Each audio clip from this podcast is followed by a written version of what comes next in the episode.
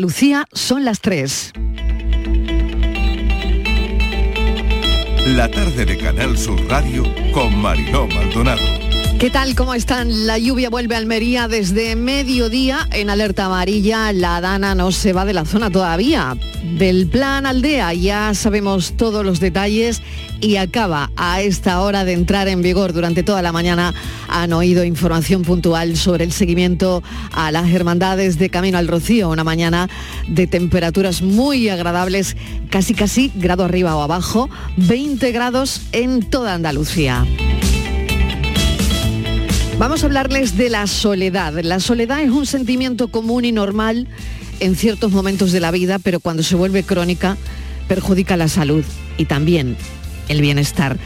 Más de 6 millones de personas sufren soledad no deseada, una epidemia silenciosa, una sensación en muchas ocasiones abrumadora. Esa soledad es como una sombra que susurra al oído recordándole a las personas eso precisamente que están solas, solas en el universo. La soledad de una epidemia moderna que no deja rastro físico, aparentemente, pero consume a millones de personas en todo el mundo.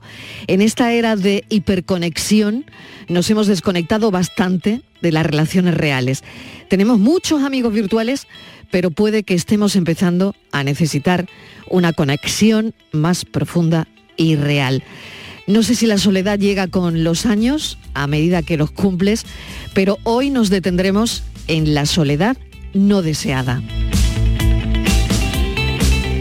Y entre todas las noticias del día, destacar una muy buena que viene de la ciencia. El hombre del día es un holandés de 40 años que después de un accidente de bicicleta hace 12 estaba en silla de ruedas. La buena noticia es que ha vuelto a andar.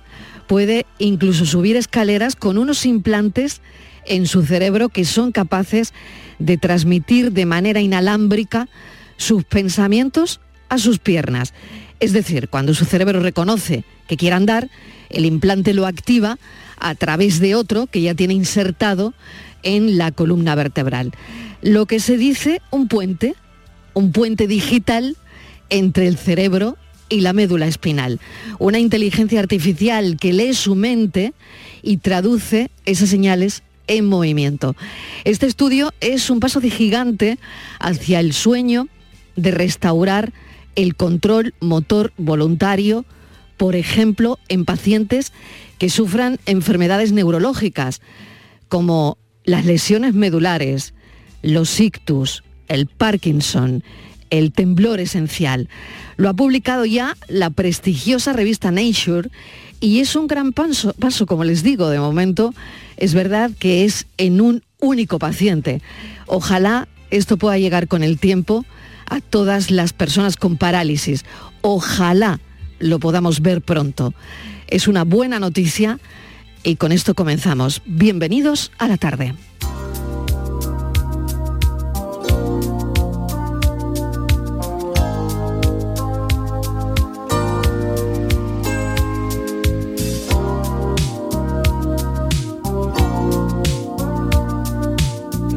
La tarde de Canal Sur Radio con Mariló Maldonado.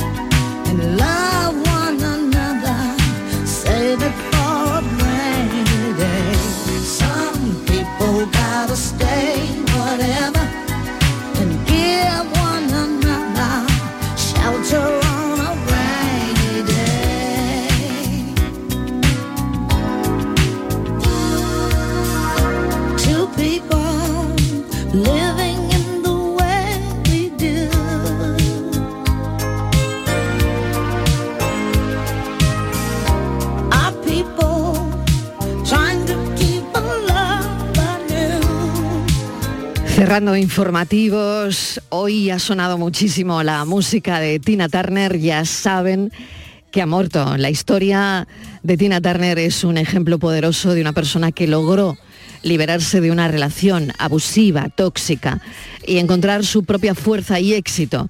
Después de su divorcio de quien la maltrató, que además lleva su apellido, fíjense, Tina continuó su carrera en solitario y se convirtió en una de las artistas más exitosas y respetadas de la industria de la música. La historia de Tina Turner es un recordatorio de la importancia de buscar ayuda y apoyo en situaciones de abuso y de que es posible reconstruir una vida libre de violencia. Ella pudo. Y vamos a contar por qué se fue a Suiza. Ella en el año 95, por razones personales y profesionales, después de su divorcio con esa persona que la maltrató, buscaba un nuevo comienzo en su vida y encontró un lugar de tranquilidad y privacidad en Suiza donde decidió establecerse. En una entrevista que he leído esta mañana, Tina explicó que se sentía atraída por la gran belleza natural de Suiza y la tranquilidad que encontró allí. También quería alejarse de la fama, de la fama de Estados Unidos y toda la atención mediática que había generado su divorcio. Así que por eso eligió Suiza para vivir. Además, también tuvo otro tipo de consideraciones porque encontró nuevas oportunidades en Europa, se vino a este continente como un lugar donde podía reinventarse y seguir desarrollando su carrera musical. Así que por eso Tina Turner vivía en Suiza pudo llevar una vida privada, tranquila y encontró el amor y la felicidad con una pareja alemán, con un señor alemán con el que se casó en el año 2013. Así que ha mantenido una vida relativamente retirada de los escenarios en los últimos años, pero su legado musical perdurará durante toda la vida y continúa siendo una figura icónica por muchas cosas, porque del maltrato pudo salir, porque encontró una nueva vida y porque es única.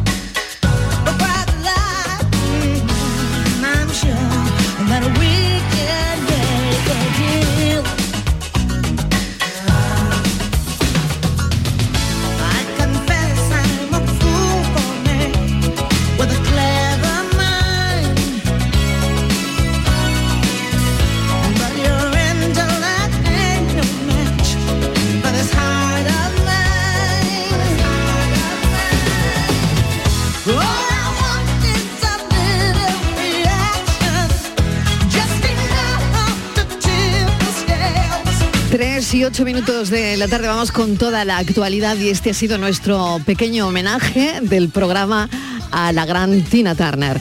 Bueno, un tetrapléjico, ya saben que es una de las noticias buenas del día, ha logrado caminar y controlar la marcha con el pensamiento gracias a un puente, gracias a un puente digital entre el cerebro y la médula espinal, transformando los pensamientos en acción han sido investigadores suizos los que han desarrollado un sistema que han probado con éxito en un paciente que le han devuelto el control voluntario de la capacidad motora de volver a caminar. Javier Moreno, bienvenido a Mesa de Redacción. Buenas tardes. Hola Marilo, ¿qué tal? Buenas tardes. Mira, un paciente, un holandés, en 2011 tuvo un grave accidente ciclista. Le ocurrió en China. Su médula espinal resultó muy dañada, con, muy dañada con una lesión incompleta que después de mucha rehabilitación apenas le permitía mover los brazos. Desde el primer momento tuvo un objetivo, claro, intentar recuperar toda la movilidad posible, por lo que cuando le hablaron de un grupo de investigadores punteros en, en, la ciudad suiza de Lausanne, trataban de encontrar formas de ayudar a los pacientes, pues tocó esa puerta. Vamos a saber en qué consiste ese puente digital que permite recuperar la función motora, como estamos contando. Este avance científico, y esa es otra gran pregunta, ¿no, Marilo? ¿Podría revolucionar los tratamientos de algunas enfermedades neurológicas? Estamos convencidos de que hay muchas personas que tienen algún problema de, movilidad causado eh, sobre todo por accidentes que están muy pendientes de avances como estos. Hemos buscado a una persona que trabaja en el Hospital Nacional de Parapléjicos de Toledo es el doctor Antonio Oliveiro, eh, doctor en neurociencia, jefe del grupo de investigación del área de neurología y neurofisiología del Hospital de Parapléjicos de Toledo. Sus líneas de investigación principales abarcan la neurorehabilitación y las técnicas de estimulación cerebral no invasivas. Doctor Oliveiro, bienvenido, gracias por atender nuestra llamada. Gracias a vosotros por eh, por invitarme. Usted que, trabaja en ese hospital y que debe ser muy duro, aunque es el día a día de los neurólogos, de los neurofisiólogos, mm, ¿cómo, cómo considera esta noticia?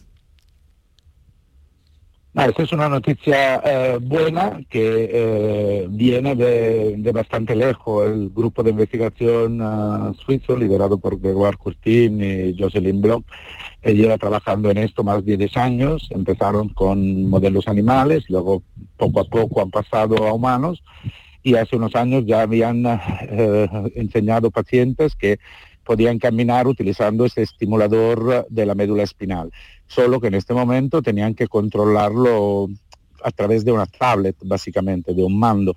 Y ahora han conseguido un poco cerrar el círculo y eh, con este implante cerebral consiguen eh, extraer la información de la voluntad del, movimiento del, paciente y, y, con esto controlar el estimulador medular y así el paciente puede caminar. Doctor, este avance puede revolucionar los tratamientos en algunas enfermedades neurológicas. Claro, es un único paciente el que, se está beneficiando de esta técnica. Eh, pero usted lo ve lejos, lo ve cerca, ¿qué cree? Más yo las aplicaciones en la lesión medular no la veo siempre lejos por lo que son los deseos de los pacientes, pero lo veo bastante cerca en lo que es la posible aplicación, es decir, en un horizonte temporal de pocos años, yo creo que sabremos cuáles son los pacientes que se pueden beneficiar y que podrán eh, optar por este, por este tratamiento. Luego extrapolarlo a otras eh, enfermedades, a otras situaciones, un poco más complejo, más difícil, pero claramente todos los avances científicos siempre están focalizados en resolver un problema, pero luego eh, aprendemos y encontramos la vía de solucionar también otros problemas. Entonces no descarto que haya aplicaciones en otras enfermedades en que la pérdida de función motora sea relevante. Mm. ¿En qué consiste exactamente un puente digital como el que han hecho en este paciente? En realidad eh, consiste en, eh, juntar dos, dos, tecnologías. Una era la tecnología que ellos han desarrollado de esos estimuladores medulares que se implantan uh, muy cerca de la médula espinal y con estímulos eléctricos controlados por un software permiten reproducir lo que necesitamos para poder caminar. Y una segunda tecnología que es buscar dentro del, del, cerebro los cambios que hay cuando pensamos de movernos decodificarlo, eh, limpiarlo en el sentido de eliminar posibles errores y, una vez que tienen esta información, transmitirla a este estimulador, a este estimulador eh, medular. Por eso hablamos de puente, en realidad es una conexión eh, es una conexión entre la información que se puede extraer del cerebro, que ya llevamos años más o menos sabiendo cómo extraerla, eh, y ellos han mejorado muchísimo la calidad de esta información, y luego alimentar este estimulador que ellos habían implantado ya en algunos pacientes hace unos años. En el Hospital Nacional de Parapléjicos de Toledo, donde usted trabaja, doctor, la verdad es que hay gente joven, ¿no? Por, mm, bueno, se oye siempre, ¿no? Accidentes de moto, accidentes de coches, eh, bueno, pacientes donde tienen problemas ¿no? con la médula y quedan parapléjicos o tetraplégicos. Una noticia como esta, que hay que evidentemente ponerla en cuarentena, doctor, eh, ¿cómo llega a, ese hospital? Eh, me imagino que abre una puerta a la esperanza de algunos pacientes muy jóvenes, ¿no? Ah, sin duda, sin duda abre una puerta, pero tienes que considerar que los, pacientes de en, las situaciones que, que, tenemos en, nuestro hospital normalmente están bombardeados de noticias eh, cada vez que cada vez le generan cierta esperanza. Entonces saben perfectamente eh, que tienen que considerar eh, cualquier información de forma yo diría que este avance no es solo para la gente joven, porque en realidad mm. el, sistema de entrenamiento tan rápido que han conseguido, por lo menos en este paciente, parece abrir la puerta a pacientes jóvenes y menos jóvenes. Claramente esto, esto el tiempo lo dirá. Y, veremos, pero no parece una tecnología que necesariamente esté focalizada a gente joven. Eh, me gustaría recordar que eh, más del, del 50% de nuestros pacientes no son tan jóvenes y ya no son de causas eh, necesariamente eh, traumáticas, es decir, accidentes o, caídas. Son, por ejemplo, pacientes que tienen patología médica relacionada con el envejecimiento y algunos de esos pacientes también podrían beneficiarse de estas tecnologías. Doctor, qué interesante. Javier. Sí, doctor Oliveiro, ¿qué, otras líneas de investigación a nivel mundial, qué otros grupos de investigación están trabajando con, proyectos que estén ahí según la información que ustedes tengan y que puedan ver la luz dentro de poco para aportar esa, esa luz, esa esperanza a los pacientes. ¿Hay suficiente investigación en torno a este asunto? Bueno, hay mucha investigación, si, es, suficiente o no lo dirá el tiempo, y hay muchísimas líneas de investigación, desde la que van de trasplantes celulares para intentar recuperar, eh, reparar el sistema nervioso, a investigaciones con, ah, con fármacos. Por ejemplo, nosotros en este momento, en estas dos líneas, tenemos ensayos clínicos abiertos en el hospital, y, eh, luego hay una grandísima eh, investigación también en el uso de que puedan ayudar la movilidad de sus pacientes y su fase de rehabilitación, los exoesqueletos, la rehabilitación robótica, y en esto claramente hay varios hospitales en España que son punteros en este tipo de, en este tipo de rehabilitación. Doctor, le agradecemos enormemente que nos haya explicado con paciencia, además, esta técnica que no resulta, bueno, es simple de entender, pero luego tiene, bueno, tiene mucha investigación detrás y un montón de, de matices también. Mil gracias por habernos atendido. y enhorabuena por, por, su labor diaria en ese Hospital Nacional de Parapléjicos de Toledo. Gracias. Gracias a vosotros.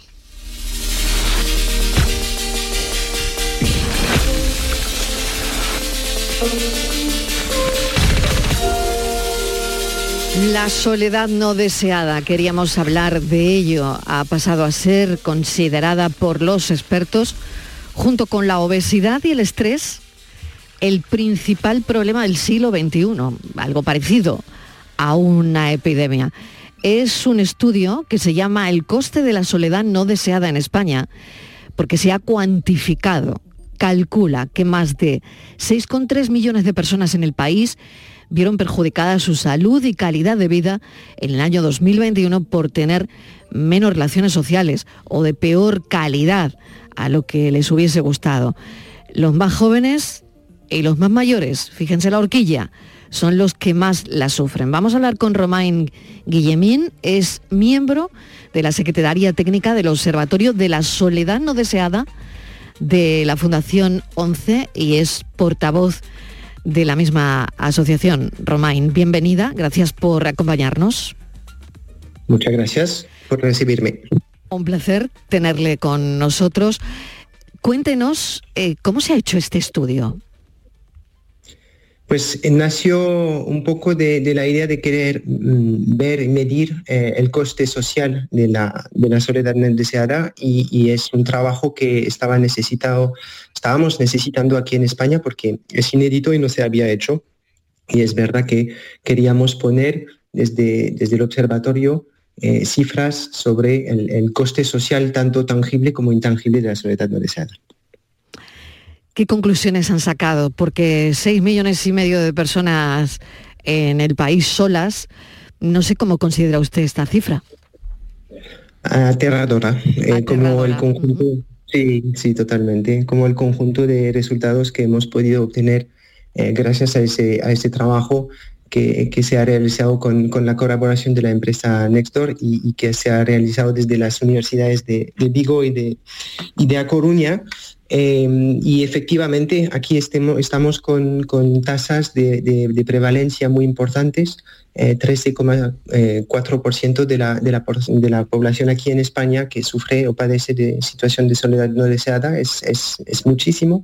Y, bueno, pues si, si desgramos estos resultados por grupos de, edad, también vemos resultados eh, bastante eh, espantosos, ¿no? En particular, es verdad que hemos visto habíamos percibido antes, pero ah, se ve confirmado que, también los jóvenes eh, es una población muy, muy afectada por, por esta problemática social. Lo sabíamos de los mayores y, bueno, pues eh, lo hemos podido ver y comprobar con, con, los más jóvenes también. Romain, justo iba a eso, ¿no? Los más jóvenes.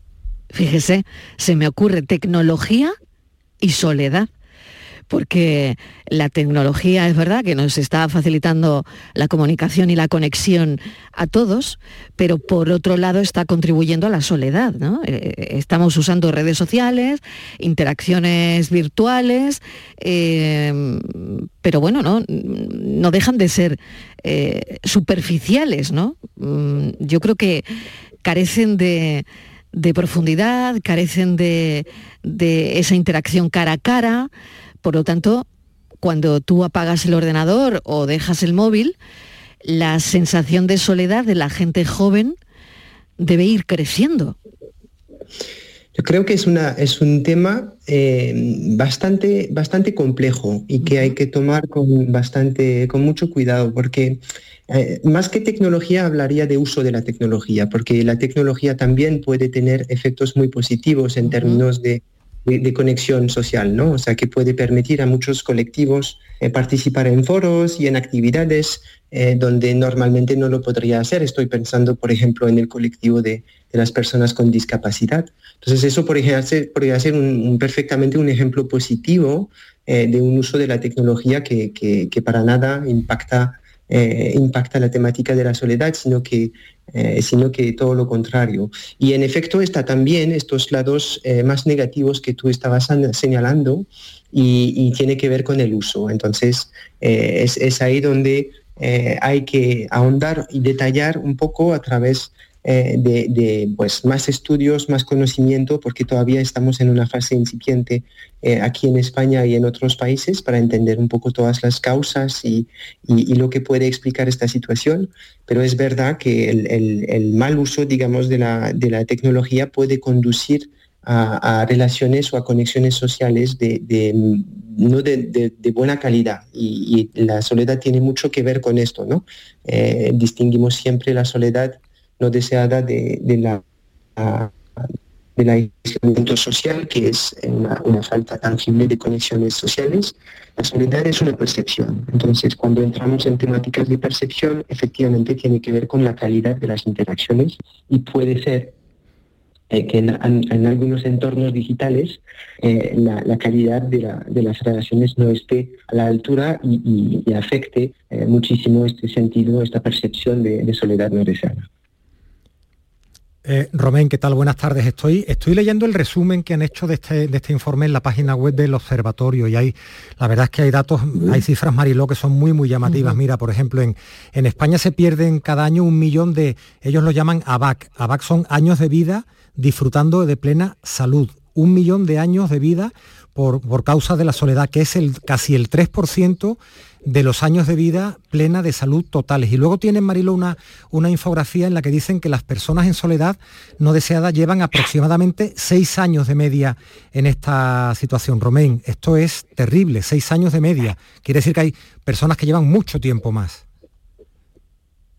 Sí, efectivamente. Y ahí es donde os decía eh, eh, que es estoy teniendo como objetivo medir la soledad tanto en, su, en sus costes tangibles como intangibles. Y los ABAC que tú mencionas eh, efectivamente son, son los costes intangibles y se pueden resumir perfectamente, como bien lo has dicho, eh, como años de, vida disfrutando de plena salud. Se trata de una pérdida de bienestar como consecuencia de la soledad no deseada. Y ahí efectivamente se puede relacionar eh, tanto en términos de pérdida de calidad de vida como también en, muertes prematuras. Y, estamos viendo todos estos efectos que nos que nos llevan y que nos, nos, confirman que esta temática es una temática que se tiene que atender con urgencia eh, y, sobre la cual es importante que haya una, una respuesta coordinada. Y la última pregunta es cómo lo afrontamos, como una sociedad como la nuestra, eh, cuando lo están llamando la principal epidemia, epidemia del siglo XXI, ¿cómo, cómo lo afrontamos? ¿Cómo, ¿Cómo se puede afrontar la soledad? Bueno, eh, es una muy buena pregunta y ahí estamos viendo muchas iniciativas eh, que, se están multiplicando. Eh, primero, yo creo que lo más importante es recordar que compete al, conjunto de la sociedad y obviamente hay expectativas muy fuertes por parte de los poderes públicos porque eh, porque tienen en sus manos la posibilidad de poner en marcha políticas públicas y acciones contra la soledad no deseada y, se espera de, ellos, por supuesto.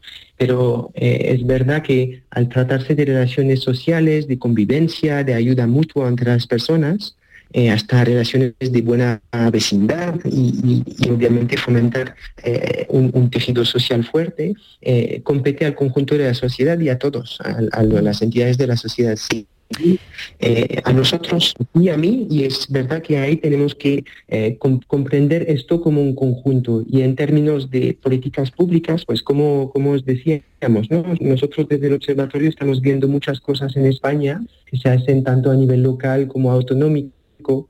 Eh, y, estamos viendo que se ponen en marcha algunas estrategias de respuesta que es una, son respuestas que tienen que hallar a la vez eh, la dedicación de fondos públicos porque pues estamos viendo que hay costes, entonces si hay costes significa que una política pública tiene que abarcar también una inversión para poder como, eh, digamos, mm. eh, remediar esta situación y también fomentar iniciativas de respuestas comunitarias porque es esto que permite el, el fomento de las relaciones sociales. Siento que el sonido no, sea de la calidad que nos hubiese gustado. Romín Guillén, muchísimas gracias por habernos acompañado. Lo ha dejado claro. Tal vez tengamos que hablar más de esto para que mm, se incida mucho más, que las instituciones no abandonen a la gente que está sola y haya muchas más políticas para afrontar la soledad, para superar lo que implica. Hay que tomar medidas para establecer y mantener, pues, pues eso, ¿no? A la gente sin soledad. Muchísimas gracias, un saludo. Muchísimas gracias. Seguimos teniendo problemas, incluso en la despedida. Bueno, me voy un momentito a publicidad y a la vuelta hablamos de cine. In Spain we call it soledad. In Spain we say it's amargura. In Spain we say, ay, me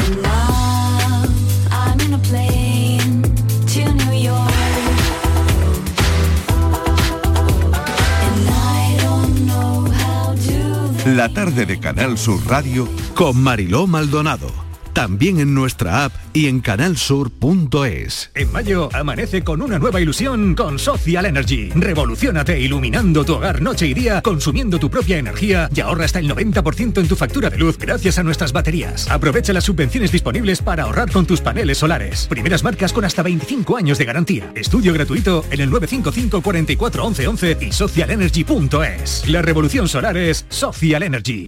Mira, mira qué patatas he comprado. No, que no te engañen. Exige patatas nuevas. Ya están aquí, de nuestra tierra. Piel fina. Y cuando la fríes o cueces, mmm, no te defraudan. Compra patata nueva, de nuestra tierra. Recién cosechada, sabrosa al cocer y clara al freír. Nuestra patata. A los que lo hacéis porque tenéis una ilusión que no os cabe en el cuerpo. O porque sabéis que contribuís a que las personas que se quedan ciegas cada año tengan el apoyo que necesitan. A todos los que jugáis a la 11, a todos, ¿eh? Bien jugado. Porque cuando jugáis a la 11, hacéis que miles de personas con discapacidad sean capaces de todo. A todos los que jugáis a la 11, bien jugado. Juega responsablemente y solo si eres mayor de edad. Ser jugador de la selección hace que todos los focos estén puestos en ti. Pero esos focos no deberían estar solo sobre nosotros, sino también sobre esos jóvenes que, junto a sus padres y abuelos, siguen haciendo de nuestro país el más rico del mundo. Alimentos de España, el país más rico del mundo.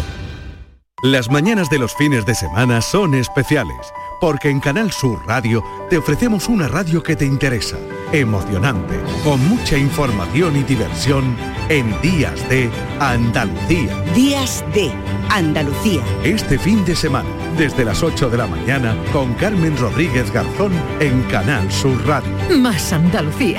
Más Canal Sur Radio. La tarde de Canal Sur Radio con Mariló Maldonado. Sandra me ha dicho que eres modelador de criaturas. Sí, modelo criaturas eh, con el ordenador. Monstruos, bestias, bichos raros, todas las cosas horribles que te puedas imaginar, pues esas. ¿No modelas personas? Bueno, las personas me parecen lo más difícil del mundo. Hay que tener mucho talento para las personas y yo creo que no tengo tanto.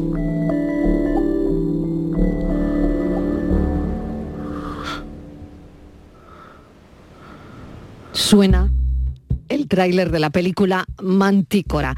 El ciclo de la Academia de Cine, el gran viaje de la gran pantalla, comienza en Málaga, comienza aquí y va a recorrer, Javier, nueve ciudades españolas. Es una iniciativa, Mariló, de la Fundación de la Academia del Cine y de Carion. Se han aliado para organizar este gran viaje de la gran pantalla. Así se llama el ciclo que, como dices, va a llevar de forma gratuita pues, títulos que han sido nominados o ganadores de los premios Goya 2023 hasta nueve ciudades españolas. Hoy, primera parada en Málaga, la última en Palma de Mallorca el día 29, van a estar también, por ejemplo, el día 27 de junio en Sevilla, ahí estará Carmen Machi con su película con, con Cerdita, en fin, va a haber un montón de, de, películas, Cinco Lobitos, Modelo 77, decíamos Cerdita, La consagración de la primavera, en los márgenes eh, Irati, en fin, una, una nueva iniciativa gratuita y queremos conocer dónde, cómo y, y por qué han hecho esta, esta, iniciativa fantástica, más cine, al alcance de todos, la, la Fundación de la del Cine, Eirati. Tenemos, tenemos también a nuestro hombre del cine sentado aquí en nuestro estudio, Manuel Bellido. Manolo, ¿qué tal? Muy bien, bueno, ¿qué, ¿qué, programa, ¿no? Sí, porque Uf. además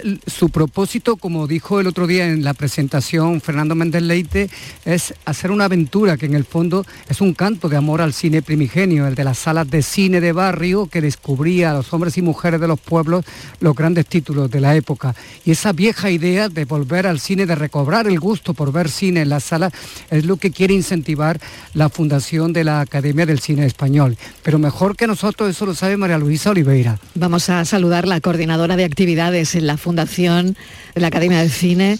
María Luisa, bienvenida. Hola, buenas tardes. Una vuelta al cine, es que hay que darle una vuelta a todo.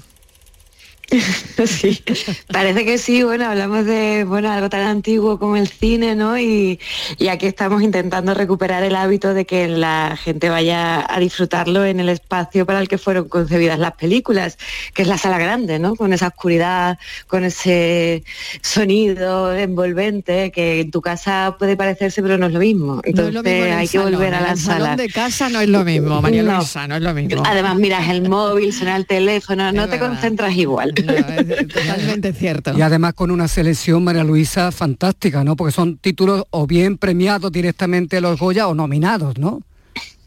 Sí, sí, sí, hombre, nuestro baluarte son los premios Goya y este año es un año de muy buen cine español. Vosotros en Málaga lo sabéis perfectamente. Y, y, sí, para, para, para, decir qué criterio seguimos, hemos pensado que bueno, que, que los premios Goya era, una, era un buen criterio y todas las películas van con el bueno con, con el signo de, de, haber sido nominadas o premiadas el invitados, exceptuando a Nico Sagaroy, pero bueno, ya ganó el Goya en su época, va a representar de la película vasca más en todos los tiempos y además tuvo Irati cuatro nominaciones. Él irá a Girona, no a Málaga. A Girona. Mantícora es la que se ha elegido para lanzar- Mantícora Sí. decía María Luisa, es la que se ha elegido, la de Carlos Bermúdez, para poner en marcha este tren, este viaje a la gran pantalla, ¿no? De, por parte del cine en España. Y va a estar, esta misma tarde ya está en viaje hacia Málaga, Zoe Stein, que es una de las protagonistas de esta película junto a Nacho Sánchez. Sí, Zoe vive en Berlín, entonces está ahora mismo en pleno vuelo y en breve aterrizará en Málaga. Ella será la que presentará la película Mantícora. Nosotros para, para cada ciudad pedimos a los colaboradores, en este caso el Festival de Málaga, que nos oriente un poco para saber qué título ha podido verse menos o qué título podría también tener más interés en la ciudad. Y bueno, pues nos recomendaron Mantícora por ser un título que, que, bueno, que en Málaga ha sido menos visto y, y aquí estamos con la película de Carlos Bermúdez y esperemos que, bueno, las entradas se han agotado. Ah, pues Bueno, es muy buena señal. eso es buenísima y, señal. y lo que también te digo es que Mantícora además eh, ha, ha creado en torno a ella una expectación porque se pensó que iba a ser una de las películas premiadas en los Goya, se pasó por alto casi, pero todo el mundo habla como- de ella como una obra muy original, ¿no? Hombre, es una película muy original que tiene un debate de después, parece una cosa y luego es otra. Bueno, es Carlos Bermúdez, es uno de los nombres más personales de- del cine español, también uno de los más inquietantes, ¿no? Entonces, bueno, pues no defrauda. Pues la veremos, Mantícora, y podrán conversar con sus protagonistas a las 8 en el Cine Albeniz de Málaga. Muchísimas gracias por esta iniciativa, María Luisa Oliveira, eh, coordinadora de actividades en la Fundación Academia de Cine. Gracias, un saludo. saludo. Gracias a Canal Sur siempre. Manolo, nos vemos en el Albeniz. Nos vemos en el Albeniz a las 8 de la tarde, lo que pasa es que ya no hay entrada. Ya no hay entrada, Se ha- bueno, se ha agotado. Habría claro. que quizás poner incluso dos funciones, ¿no? Eh, Mira, Cuando el pues sería éxito una es tan claro- solución, sería una solución yo creo. Nos vamos al cine, Javier. ¿eh? Sí, yo el 27 de junio en Sevilla con, además que me encanta, el- mira, la posibilidad de conversar, ¿no? Eh, Mariló y Manolo, de Mm. la, la mística del cine, sumada a que puedas conversar con, con los artistas, con, los, con las actrices, con los actores. Aquí va a estar Car- Carmen Machi el 27 de junio, ojalá me pueda escapar. Me parece excelente la, la iniciativa, sobre todo para los que estábamos ahí un poco resignados a las plataformas, a las plataformas digitales, ¿no? Sí, sí, sí que hay que ir al cine, que Sí, no es lo sí, mismo en el salón de tu casa que en la pantalla grande, Por que hay que recuperar eso. Manolo Bellido, muchísimas gracias. A ti mañana estaré también aquí Claro. eh, para hablar de una de las películas mm, de la semana, porque eh, hay dos películas andaluzas participadas por Canal Sur que van a llegar el mismo día, el día 2, o sea, dentro de nada, el, el próximo fin de semana, viernes, vamos a tener por un lado Secaderos de Rocío Mesa, que triunfó en San Sebastián, y luego otra película muy importante que fue la de clausura en el Festival de Málaga, que se llama Como Dios manda, con Leo Harling. Es la ópera prima de una malagueña, Paz Jiménez Díaz, y eso se nota muchísimo porque está cargada de guiños a Málaga. Muy bien, bueno, pues hay que proyectar de alguna manera nuestro talento andaluz en el cine y que mejor que hacerlo aquí hoy y el viernes. Manolo Bellido, gracias. Adiós. Javier, muchísimas gracias. Oye, Javier que, me encanta el sonidito que habéis puesto de fondo, Sí, ¿eh? El de- mira, de mira, la, bobina, pasando, la ya- bobina pasando por, claro, las máquinas antiguas, ¿eh? Eso ya es casi prehistórico. Me encanta, me encanta. Un abrazo, nos vemos hasta mañana. Un abrazo, hasta mañana, hasta ahora. Seguimos. La tarde de Canal Sur Radio con Mariló Maldonado. También en nuestra app y en canalsur.es. Sevilla. Canal Sur Radio. Soy el río Guadalquivir. En mis aguas se reflejan siglos de historia y en mi cauce fluye el futuro de nuestra ciudad. Porque cuando se trata de avanzar hacia una Sevilla más sostenible y amable, todos vamos en el mismo barco. Cruceros Torre del Oro. Más de 40 años apostando por el ocio y la cultura en Sevilla. Descubre nuestra obra social en crucerosensevilla.com. El verano está a la vuelta de la esquina. Es hora de retomar tu rutina de entrenamiento. Ponte en forma para el verano con Basic Fit. Empieza con 5 semanas gratis y una mochila. Basic Fit. Go for it. Los frigoríficos del ahorro, los frigoríficos Nevir. Selección de frío congelador, motor inverter para bajo consumo, enfriamiento rápido, silenciosos. Sí, sí, frigoríficos Nevir. En blanco o inox, puertas reversibles. Ya lo hemos dicho, somos los frigoríficos del ahorro. Nevir, en las mejores tiendas. Centro de Implantología Oral de Sevilla, CIOS, campaña especial 36 aniversario. Implante, pilar y corona, solo 600 euros. Llame al 954 22 22 60 o visite la web ciosevilla.es. Estamos en Virgen de Luján 26, Sevilla. Campaña válida desde el 1 de mayo al 30 de septiembre. Recuerde, solo 600 euros. El Granada casi está en primera división. El Estadio de los Cármenes se llena para el partido que puede subir al líder de segunda a primera división en la última jornada. Y Canal Sur Radio se prepara para la cita histórica. Granada Leganés. Y además Sevilla, Real Madrid y la despedida del Málaga ante el Ibiza en la Rosaleda. Síguelo este sábado desde las 3 de la tarde en la gran jugada de Canal Sur Radio con Jesús Márquez. Más Andalucía, más Canal Sur Radio. La tarde de Canal Sur Radio con Mariló Maldonado. Estos son nuestros teléfonos 95 1039 105 y 95 1039 16. Andalucía pregunta a esta hora. Yo recuerdo los teléfonos 670 94 30 15 para los mensajes de audio si les interesa mandar alguno porque tengan alguna duda o 670 940 200, lo repito, 670 94 30 15, 670 940 200. Y hoy nos acompaña Elisa Jurado, es abogada experta en derecho laboral y sanitario del despacho Atra Abogados de Málaga, mesa de redacción Estíbaliz Martínez, bienvenida. Hola, ¿qué tal? Este Buenas tardes. domingo los andaluces elegimos en las urnas a nuestros alcaldes y si te toca ser vocal o presidente de una mesa electoral, debes saber que bueno, que tienes derechos, pero que tienes también obligaciones. Así es, Mariló. Por supuesto, la obligación es acudir a la mesa porque si no lo haces se considera un delito, un delito, o sea, puede suponer hasta pena de cárcel. Pero vamos a, a pensar, vamos, sabemos que todos somos muy responsables, acudimos eh, a nuestras obligaciones como ciudadano y siempre eh, surgen las mismas preguntas, porque bueno, pues a veces te toca, hay gente que repite, pero la mayoría de ellos es por primera vez, vas vocal, eres presidente, y surgen las preguntas de siempre, ¿no? Si tienes que eh, formar parte de la mesa electoral, por ejemplo, y te toca trabajar un domingo, cuántas horas de permiso te corresponden para acudir a, a votar, qué derechos tienes, si tienes que estar toda la jornada al día siguiente, ya se sabe que acabas muy tarde después del recuento de votos, tienes que incorporarte a trabajar si empiezas, por ejemplo, a las 7 de la mañana, todo ese tipo de derechos que tienes que nos lo recuerde hoy Elisa. Elisa, Hola, buenas bienvenida. tardes. Buenas tardes. ¿Qué tal? Buenas tardes. Bueno, pues vamos a distinguir, eh, en este sentido, vamos a distinguir eh, el, trabajador eh, que quiere ir a votar ese día y a la persona que le ha tocado, trabajadora también, ser miembro de mesa. Y digo el trabajador porque el permiso laboral retribuido tiene que ver si coincide el horario laboral con el horario electoral, digamos, de la mesa, que es desde las 9 de la mañana a las 20 horas. Entonces, si ese horario coincide más de 6 horas, estamos hablando para votar, normal, sin ser miembro de mesa. Eh, tienes derecho a cuatro horas eh, para, para ejercer tu derecho al voto, cuatro horas remuneradas. Siempre hablamos de permisos remunerados, ¿vale? Y eh, si no coincide tu horario laboral o coincide menos de dos horas, no hay ningún tipo de remuneración, porque se entiende que puedes hacerlo en esas franjas.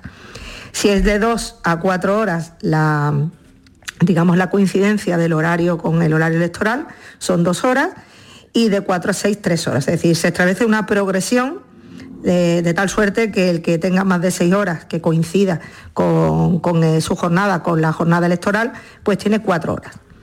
¿Qué ocurre si eres miembro de mesa? Eh, ya sea presidente, vocal o interventor. Eh, cualquiera de, los- de los tres, si trabaja, tiene permiso retribuido todo, toda la jornada, lógicamente, porque le, le va a pillar, de 9 a 20 horas le va a pillar seguro, ¿de acuerdo? Y si tuviera algún trabajo nocturno, igual que, que tiene de trabajo diurno, el día siguiente tiene 5 horas eh, de reducción de jornada. Es decir, si mi trabajo es diurno, pues al día siguiente, en vez de entrar a las 8 de la mañana, puedo entrar a las 2 de la tarde, dependiendo cómo sea mi jornada. Y si mi trabajo es eh, nocturno, pues tengo derecho el 29, que sería nuestro caso, el 29 de mayo, pues a entrar más tarde. Ese sería un poco el, el resumen. ¿Qué ocurre si me llaman de sustituto y al final no hace falta que me quede en la mesa.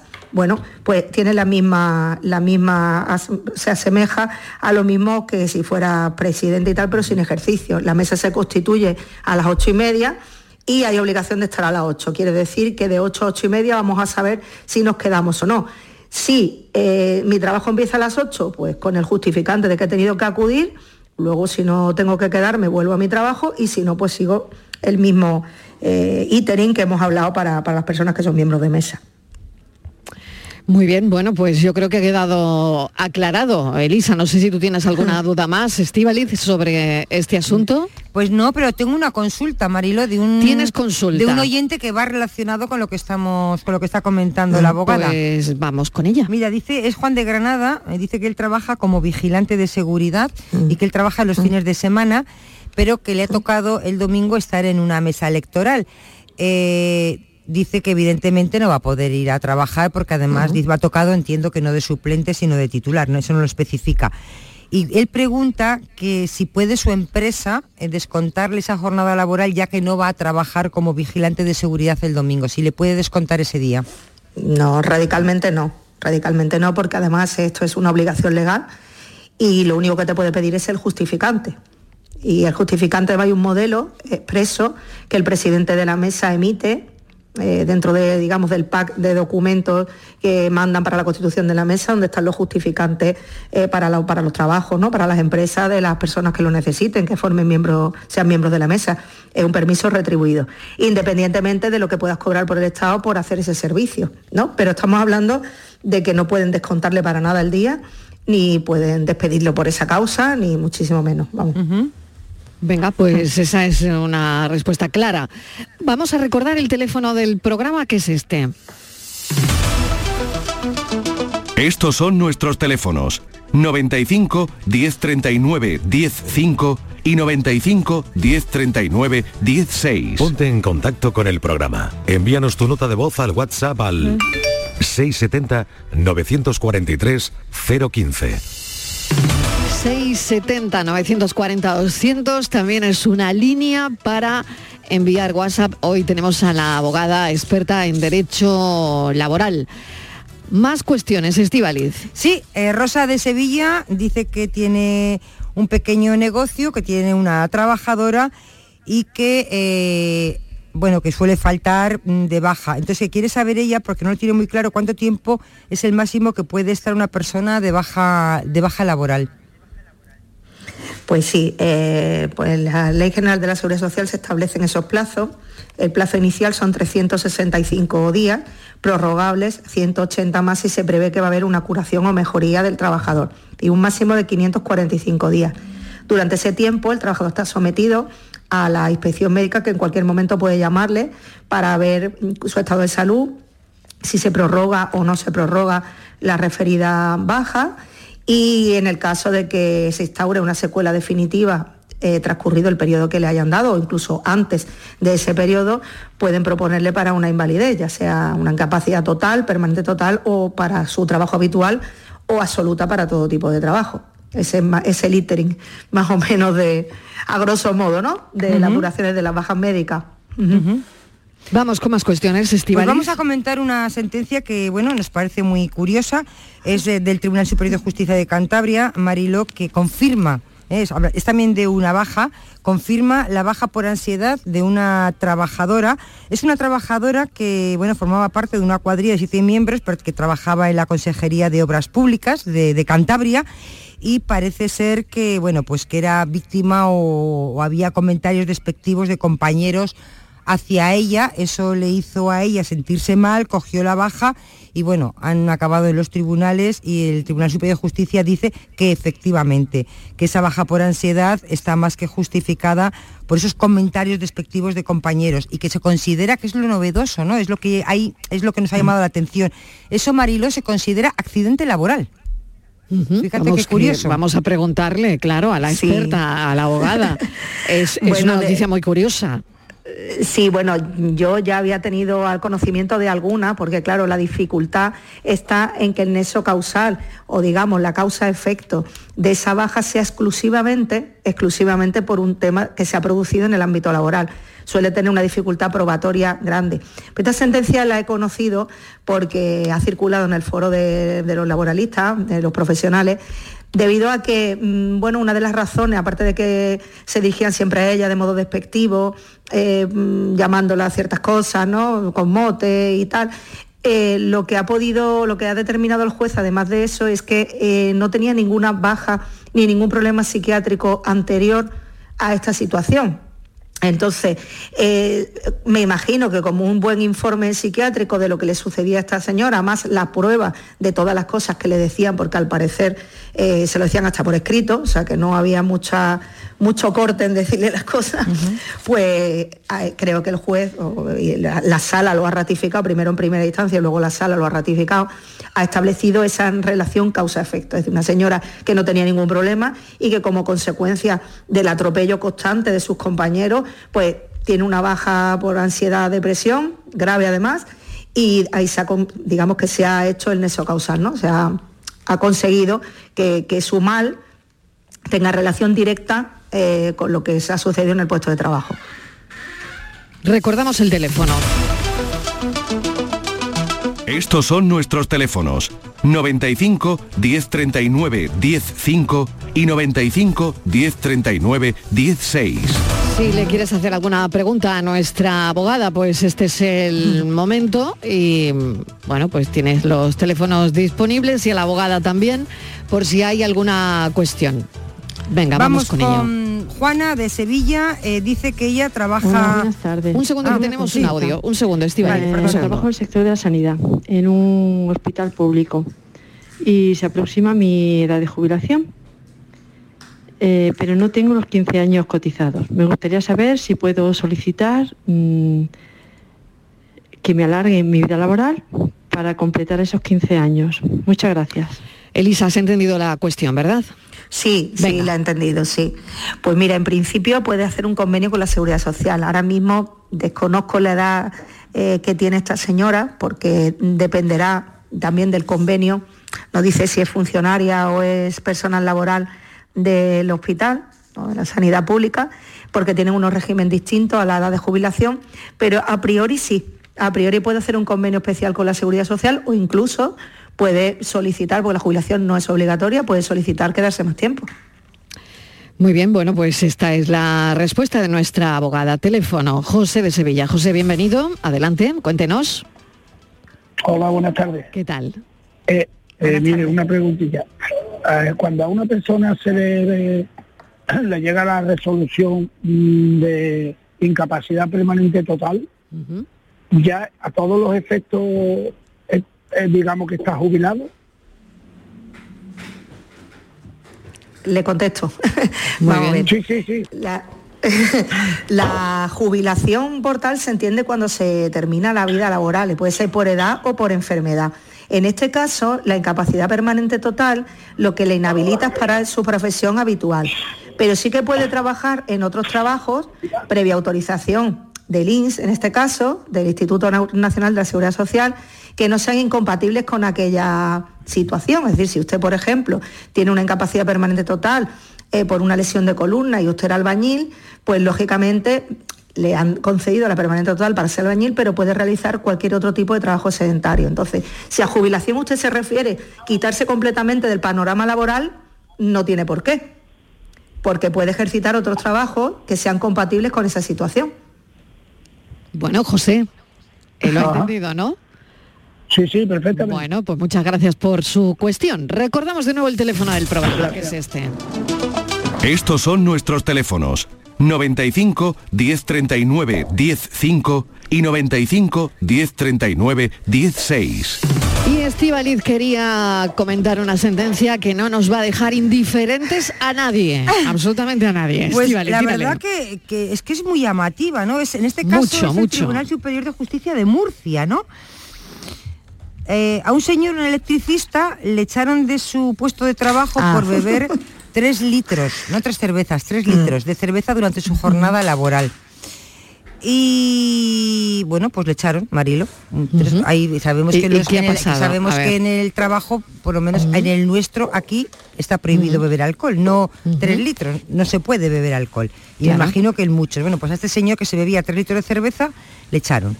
Él ha recurrido y dice el Tribunal Superior de Justicia de Murcia, que yo cada vez entiendo menos a veces las sentencias, que no, que anula el despido, que este señor eh, tiene que volver, que no es motivo beber cerveza durante la jornada laboral, aunque sean tres litros, que no es motivo de despido en un trabajo.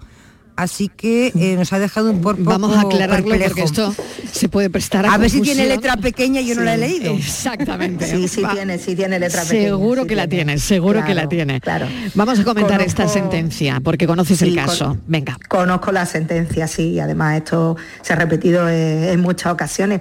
Hay una, en el artículo 54 del Estatuto se establece el despido disciplinario cuando la embriaguez o mm, de- al haber consumido sustancias tóxicas te afecten el trabajo. Entonces, ¿dónde está aquí la letra pequeña? Que te tiene que afectar. Entonces, no sé si en la carta de despido solamente por lo que se ve, solamente dice que es que bebe tres litros de cerveza y eso no es motivo de despido. El motivo es que bebas los tres litros de cerveza y te afecten tu- en, el modo de hacer tu trabajo, que haga, provoques accidente a terceros, que si por ejemplo estás en un andamio mm, peligre tu vida porque se te vea tambalearte, ese tipo de cosas. Pero nos falta para que sea un motivo de despido procedente, que esas eh, bebidas alcohólicas afecten directamente a la realización del puesto de trabajo. ¿Qué ocurre? Que hay muchos convenios y muchos contratos, sobre todo establecidos en relaciones personales, convenios de empresa, como pasará en el caso vuestro que habéis comentado, donde el trabajador se compromete a una serie de cosas y, tiene como unas reglas de conducta que firma cuando, cuando llega a, su contratación, donde dice que está prohibido beber alcohol. Entonces, si eso es así, ya no saltamos el paso de tener que demostrar que le afecta a su puesto, sino que por el mero hecho de incumplir esa regla de conducta que conoce, tiene firmadas y que ha incumplido, sí que podría haber un despido disciplinario. Y en el caso del Tribunal de Murcia, lo que faltaba era eso, justamente eso. Muy bien, bueno, pues ese, esa es la resolución y lo hemos querido comentar. Tenemos un mensaje de audio muy rápido, venga, vamos. Sí, buenas tardes. Eh, yo actualmente estoy desempleada y me ha tocado como presidente el domingo en, en la mesa electoral. Querría saber si ese día eh, se cotiza, se cotiza la seguridad social. Gracias, buenas tardes. Bueno, muy interesante. Está en paro, le ha tocado ser presidenta de una mesa. ¿Cotiza ese día? Sí, igual que si estuviera trabajando. Exactamente igual. Pues es como un trabajo. Cotiza Es como un- ese día. Exacto. Bueno. Sí, cotiza, cotiza como desempleo, no cotiza como trabajo, pero cotiza como el desempleo, porque el desempleo también cotiza. Muy si bien. está en una prestación retributiva, ¿eh? en un subsidio no. Vale, bueno, tengo tres minutos. Francisco de Córdoba, a ver si nos da tiempo. Francisco, ¿qué tal? Bienvenido. Adelante, cuéntenos. Hola, buenas tardes. Buenas tardes. Mire, una, una consulta. Yo tuve que faltar un día en el trabajo por, por un motivo médico y la empresa me obliga, me ha obligado a pedir la baja laboral por un día. ¿Eso es legal o, o tengo derecho a, a faltar un día justificado? Ah, bueno, faltó No, usted un tiene día, faltó un día y le piden una baja, o sea, no le piden un justificante, Francisco, le piden la baja. Me piden la baja laboral de un día, sí. Vamos, baja de hecho un la día. tuve que pedir. Ajá. Bueno, vamos a ver qué dice la abogada. Pues no, eso no es correcto. La baja sería en el caso de que usted hubiera estado indispuesto ese día y entonces hubiera acudido, que lógicamente si está enfermo tiene que justificar esa enfermedad con esa baja de ese día, pero si usted lo que tenía era una cita médica o tenía que acudir a algún servicio médico por, por una prueba o por lo que sea, con el justificante suficiente. No tiene, vamos, no es un motivo de baja médica, porque Ese día, estaba Francisco, para el trabajo. ese día estaba malo, ¿no? Y faltó. Sí, ese día Estaba, sí, sí, sí, ese día estaba malo, tuve que ir al médico, sí, por urgencia. Ah, sí. entonces sí. Entonces sí tiene que dar la, tiene que darle la baja, lógicamente. ¿Qué, qué- qué- qué diferencia? ¿Qué diferencia ese matiz? Pues diferencia el matiz que si tú te encuentras indispuesto, estás enfermo y el médico considera que ese día, lógicamente no estás para ir al trabajo, incluso tú mismo, pero lo tiene que considerar el médico, te tiene que dar la baja por los días que considere que te vas a recuperar. Un día. Ya sea un día, claro, imagínate. Hombre, yo nunca he visto baja de un día, como moto poco te dan dos, aunque sea un resfriado común, pero bueno.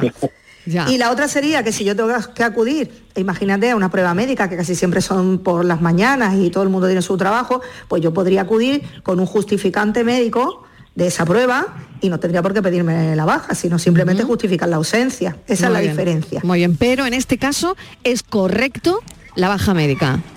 Si el médico lo considera sí, si el médico le dijo que no, pues entonces con el justificante ha habido urgencia, ya está. O sea que si el médico dijo que no, con el justificante, pero si no, pues la baja médica. Ahí estamos. Bueno, Francisco, muchísimas gracias. Esa es la respuesta. Gracias, un saludo. Qué interesante, la verdad, ha sido el espacio de hoy, Sí, desde sí. esta noticia, incluso a la del despido por beberse tres litros de cerveza. Bueno, la verdad es que es muy interesante. El jueves seguiremos hablando de derecho laboral. Muchísimas gracias a nuestra Gracias a abogada vosotros Elisa. siempre. Gracias. Gracias. Un saludo. Estíbaliz. Hasta ahora. Ahora. No te vayas muy lejos. Hasta ahora.